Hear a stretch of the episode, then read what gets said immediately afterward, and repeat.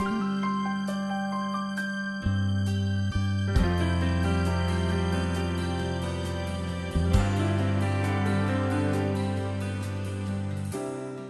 はようございます。あなたを輝かせる心の目覚まし天使のモーニングコールパーソナリティの白倉律子です。全国36局とハワイを結んで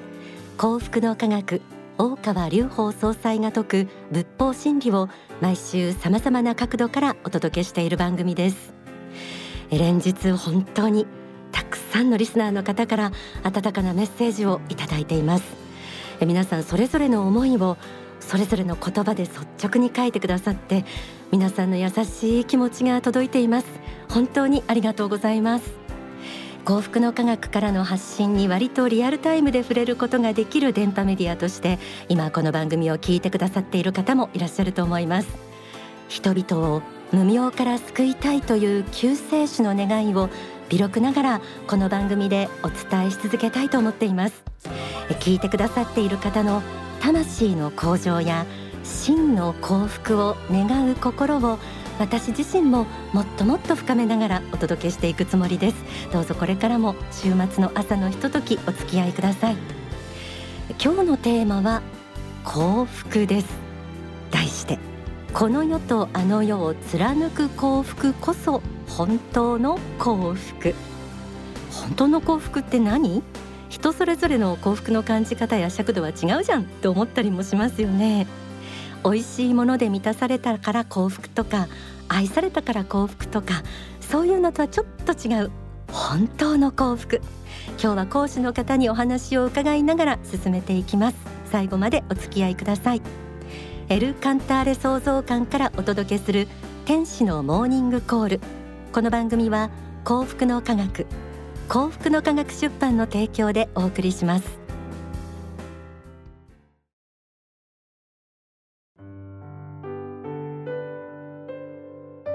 人はどこから来てどこへ行くのか。人間が生まれてきた意味とは。この世とあの世。天国と地獄。このようなことは学校や社会生活の中で知ることはほとんどできません。リスナーの皆さんはそんな深遠な世界に思いを巡らせたことはあるでしょうか。幸福の科学では人間とは偶然に地上に生まれたのではなく永遠の生命をもってこの世とあの世を生まれ変わっている存在であると教えられています。もし人生がこの世だけではないとしたら今日の天使のモーニングコールはこの世とあの世を貫く幸福こそ本当の幸福と題してお送りします。書籍初めての信仰生活第4章にはこうあります。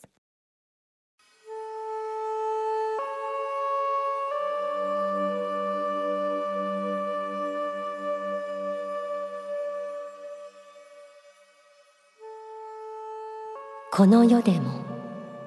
あの世でも幸福な世界を作っていきたいということが幸福の科学の基本的な考えでありこの世とあの世を貫いて幸福な世界を作っていくことが仏国土ユートピアの実現になるのです。それが最終目標なのです。ということを教えているのです。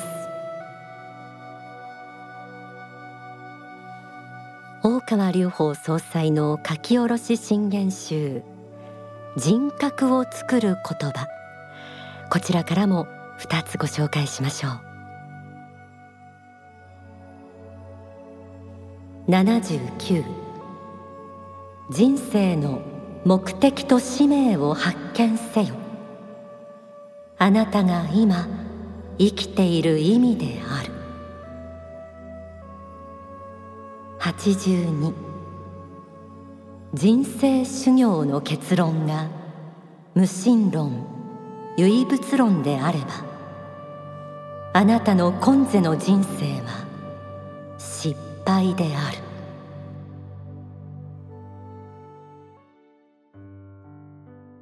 皆さんの人生の意味をあの世神という視点で見てみることを霊的人生観と言います。そんな普段の生活では知ることのできない霊的人生観についてここからは幸福の科学の講師の方に伺います。え普段は幸福の科学の中で来世幸福事業というお仕事を担当している方です。田中俊之さんです。田中さんどうぞよろしくお願いいたします。よろしくお願いいたします。えいろいろお話を伺っていきたいんですけれども、はい、えまずこの幸福の科学の死生観について、まあのずっと聞いてくださってる方は結構耳馴染みのあることというか、はい、おなじみのところもあると思うんですけれども初めて聞いた方にも分かるといいなという思いであのちょっと伺いたいと思います。はい、はい、まあ幸福の科学ではえ人は死んだらそれで終わりということではなくてですね、はい、えこの世とあの世を生まれ変わり、え天正輪廻を繰り返しながら永遠の修行をしている存在であるというふうに考えているんですね。ですからあの世でも幸福であることっていうのは非常に大事なことでこの世で成功してもあの世で失敗しているということであったら人生としては何の意味もないということになってしまいかねない。えですからあこの世とあの世を貫く幸福というふうに言われましたけれどもこれは非常に大事な考え方だと思っています。あの世と言ってもまあちょっと本当にあるかは、まあ、手に取って見せることもできないですし「行った」なんてあのいうね普通の人はいらっしゃらないので、ね、なかなか信じられないと思いますがあの大川総裁はもうあの今年の法シリーズとしては地獄の法も出されて、はい、地獄についての言及が増えていますけれどもこれを踏まえて田中講師からえ皆さんに言えることって何でしょうか？はい今まであまり幸福の科学では地獄についてですね積極的に伝えることはなかったんですけれどもただ現実にはですねどうも地獄の人口が増えているということなんですね。えつまりえー、死んでからですね地獄に行ってしまう人が多いということ。それがどんどん今数として増えているんだということですね。これが今問題だなということで改めて今年地獄の法ということで地獄の所相あるいは考え方あ実際どういうものなのかということを皆さんに知っていただきたいということですね。あの実はその田中講師はご実家がお寺でそのお寺で出家されたという経緯もあります。今は幸福の科学の出家者でい。らっしゃいますけれども、はい、あの現在のその仏教事情というかそのそういうところも踏まえてこの多くの人たちのその霊的人生観とかあの予感っていうのはどんな感じに見えますか？はいあのまあお寺に生まれて育ったわけですけれどもあの世の存在あるいは天国地獄というのはまあ言葉としては当たり前のように聞いてきたんですね。ただそれを前提とした生き方とは何かっていうことをしっかり学んだ記憶が実はないんですね。で、えー、今ではですね、まあ、伝統仏教においてもあの世を信じていない人がどうも多くなってきているようで、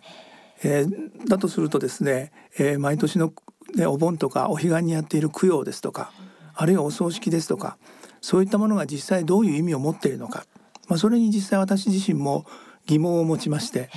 まあ、それで幸福の科学で勉強するに従ってむしろ仏教のことがよくわかるようになってきたというふうに思ってます。じゃあ仏教の神髄っていうものがそうですね。が説かれているところにあると、はい、まさにその原点と言えるところだと思いますね。うんなるほど。ではですね、まあ、今地獄ということも説かれてるんですけれどもそのこの地獄に落ちないためのこう生き方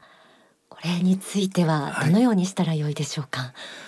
あの先ほどもちょっと申し上げましたけれどもあの世のことを信じなくなってきている。これが一番の問題であってですね、はい、まずあのあの世があって人は死んでも終わりではないということですね。これを受け入れなければいけない、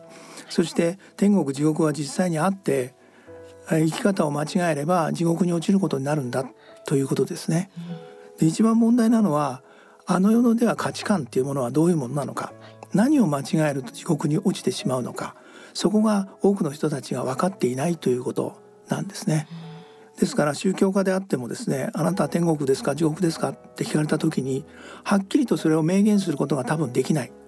何が間違っていて何が正しいのかその基準はどこにあるのかということを明確にですね説明できる人は多分いないんじゃないかと思います。何が善で何が悪か。それは幸福の科学ではどのように教えられているんでしょうか、はい、まさにそれはですね仏法真理と言われるまああのこの宇宙を貫く一つの法則でもありますけれども神仏の考えるところですね。その御心であるということですね、まあ、これを理解しないとですねこの世ではすごくいいことをして善人のように見えたとしても実はあの世に帰ったら地獄だったっていうことがあり得るわけで一番大事なのはあの世の価値観と同じものをこの世においても一つのルールとしてですね私たちがそれをしっかりと守っていくっていうことが大事なんだと思います。善悪なんてわからないじゃないかっていう不可知論も結構その学問やあとジャーナリズムの中にも浸透してるなっていうのが私自身はこう感じてるんですけれども、はい、じゃあその善悪を決めているのは神なんだっていうところですかね。そうですね。はい。まあそもそもこの宇宙を作ったものが神っていうことであればですね、当然そこに、えー、貫かれている法則というのは神の御心にあるわけですよね、はい、それを私たちがやはり素直に受け止めるということが大事だと思いますそれが今地上ではこういうふうに考えているこういうルールになっているこれが常識であるという考え方をするのは少しやはり人間の傲慢ではないかなというふうに思いますね。幸福の科学では正しき心の探求。それから四衝動、はい、あと八衝動なども取り上げたことがあるんですけれども、はい、ぜひあのリスナーの皆さんがこうじゃあ地獄に落ちないために、はい、あるいは魂を本当に輝かせるための、その方法というのをちょっと教えていただけたらなと思います。はい。あの先ほどもありましたけれども正しき心の探求ということが、まあ、幸福の科学の一つの課題でもあるんですけれども、はい、この常に正しさを求める、まあ、これはこの世での正しさではなくて、神仏の御心としての正しさをですね常に私たちが求めていくっていうことの大切さを説かれているわけですね。でその具体的な方法として愛知反省発展という四衝動というのが説かれています。四衝動愛知反省発展。はい、番組でも取り上げたことがあります。はい、まあ簡単にですね、申し上げると愛というのはあの与える愛ですね。人を愛するということですね。この大切さ愛とは決して奪うものではなくて与えるものなんですよ。ということをまず知っていただきたい。そして実践していただきたい。そして知というのは正しい知識を身につけましょう。ということですね。でこの世の知識ももちろん有意義ではあると思うんですけれどもやはりあの世のことですね仏法真理をしっかりと学んでいただきたいということがあります。これが知の原理と言われているところですね。そして反省はまあ、これは皆さんもよくお分かりだと思いますけれども間違えたら反省をしましょうということです。ただ幸福の科学では単にですね懺悔をするとか許しを請うとかそうではなくて魂を元の輝きに戻しましょうというのがこの反省に込められた願いですね、はい、そして最後の発展ですけれどもこれはですねやはり自分自身が悟ったりまた何て言うんでしょうね成長したりしたことを世の中に還元していって世の中そのものをもっと良くしていくまあ、この地上にユートピアを作りましょうというのがこの発展の原理に込められた願いですね。具体的にどういうふうな教えにのっとって自分の今の心の状態あるいは行いを反省すればいいのかと思われた方はぜひこの番組を聞き続けたりそしてご紹介している仏法真理の書籍をめくって丁寧に勉強してみてください。えではここでですね大川隆法総裁の説法をお聞きいただきます。幸福への方法。こちらは27年前1996年に横浜アリーナで行われた講演会の説法です。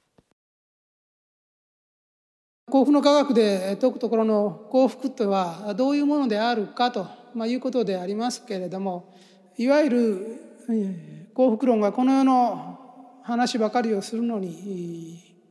比較しまして幸福の科学の幸福論というのはもちろんこの世でも幸福になっていただきたいと考えておりますけれどもあの世的視点から見ても幸福である生き方です。それをこの世とあの世を貫く幸福というふうに呼んでおります。つまりこの世においても皆様が幸福感いっぱいで生きていただくことを願っておりますけれどもそしてそのまま亡くなられたとしても死んであの世に帰られてもやはりその幸福な生活が続くような生き方を提唱して皆様方に実践していただきたいと願っているということなんですね。もちろん実際にはこの世で不幸な生き方をしてあの世でも不幸な方もいらっしゃいます。それからこの世では幸福そうに見える生き方をしても死んでからは不幸な方もいらっしゃいます。またこの世で不幸そうな生き方をしても死んでから幸福になられる方もいます。またこの世で幸福で死んでからあの世でも幸福な方もいらっしゃいます。まあ、簡単に言うと4通りありえるわけなんですけどもこの中で私が皆様方にお勧めしているのはこの世でも幸福あの世でも幸福というこの4通りの中の最後の一つですね一番結果的によろしいと思うものをご推奨しているわけなんです。このわずか数十年ではありますけれどもこの地上生活の中にも私は一定の意味合いを認めております。全く無意味なことを人間というものは繰り返すだけではありません。この世に生まれてくるには生まれてくるだけの理由がありこの世の数十年の人生の中にもそれなりの役割がある目的がある何かを学ぶために人はこの世に生まれてくるのであるそして学んだものを持って実在の世界本来の世界に変える存在なのである、まあ、これが根本的な考え方なんです。ですからまあこの世を完全に否定しているわけではありません。この世も修行場として教育の場として魂を磨く場として非常に大切な場であるということは認めているわけです。ですからこの世の中において魂が数多くの糧を得てそして喜びを感じることは非常に幸福な生き方です。そしてその生き方がすなわちあの世での幸福につながるでありましょうということを申し上げているわけなんであります。まあ、皆様数十年というと長い人生のように感じますけれども日数に直してみますと平均して2万数千日なんですね。この間をどれだけ理想的なものにしていくかそしてあの世に帰った時に魂の向上になっているような生き方をするかそれが非常に大事な生き方なんですね。今お聞きいただいた説法は書籍幸福への方法第一章に収められていますえ今日の天使のモーニングコールではこの世とあの世を貫く幸福こそ本当の幸福と題して、まあ、幸福の科学のこう基本的な教えられているいろいろなこと田中講師に伺ってるんですけれどもあのー、これまでのお話の他にもそのお祈りとか瞑想とかそういうことについてあのどのようにこう考えているのかこうどういう感覚を持っているのかっていうところが伺えたらいいなと思います。はい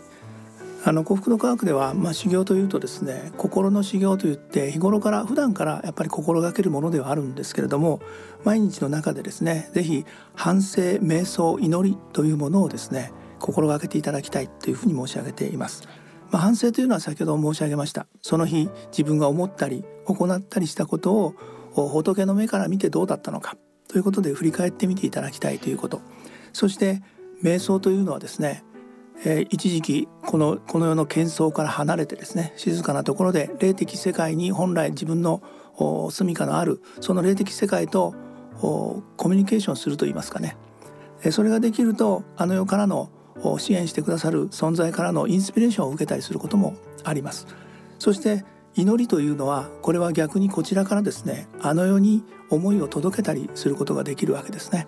まあ、ある種電話のようなものではありますけれどもこの祈りはですね時間を超え空間を超え過去現在未来においても通じていくというふうにも言われています、はい、ですからまあ、こうした修行をですね日々積み重ねていくことでさらに心を純粋なものにして綺麗なものにしていっていただきたいということですね。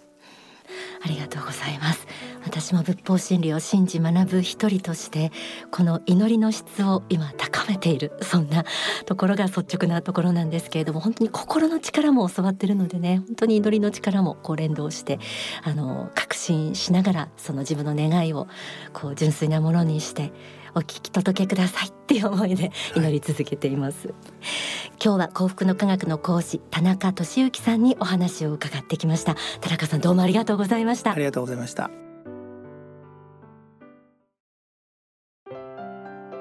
天使のモーニングコールこの時間は幸福の科学の行事とそれから書籍についてのご案内をさせていただきます。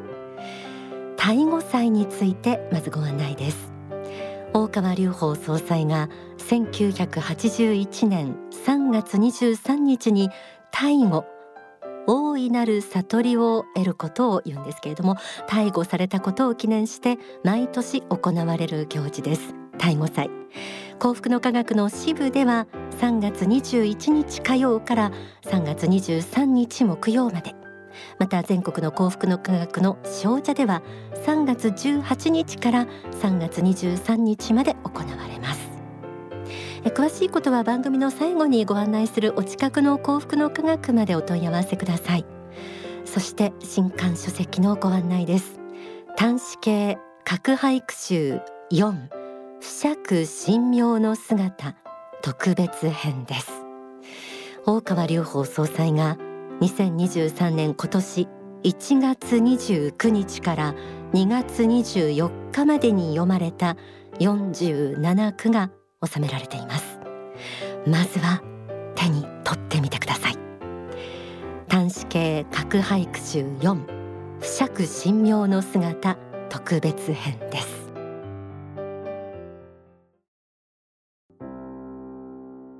天使のモーニングコール。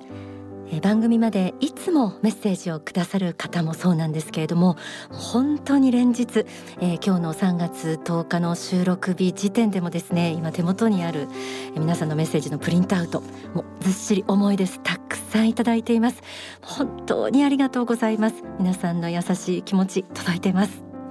番組では91年10月から幸福の科学大川隆法総裁が説かれる仏法真理毎週さまざまな角度からお届けしています、えー、聞いている方の中で悩みのある方あるいは悩んでいる大切な誰かを救いたいなって思っている方あるいは世の中を見渡して何とかしたい正しくしたいと考えている方この番組でお力になれる教えが見つかると思います。引き続き週末の朝のひととき天使のモーニングコールお聞きください。真理を知ったリスナーの皆さんと一緒に今日番組の中でもありました仏国土ユートピア建設これを行っていきたいなって思っています。それでは今週のプレゼントのお知らせです。今週は田中講師とのお話の中にもありました書籍地獄の法今とっても大切な教えです。地獄の法を5名の方にプレゼントです。番組ホームページがあります。その投稿フォームからも応募できます。また E メールファクシミリはがきでも受け付けています。E メールアドレスはメッセージアットマーク天使ハイフンコールドットコム。ファックス番号は零三五七九三一七五一。はがきの方は郵便番号一四一の零零二二。幸福の科学天使のモーニングコール係まで住所氏名年齢番組へのメッセージ放送日もお忘れなくご記入の上ご応募ください、えー、それでは時間となりました。皆さんの週末が素敵なひとときとなりますようお祈りしています。天使のモーニングコール。この番組は幸福の科学。幸福の科学出版の提供でお送りしました。白倉律子でした。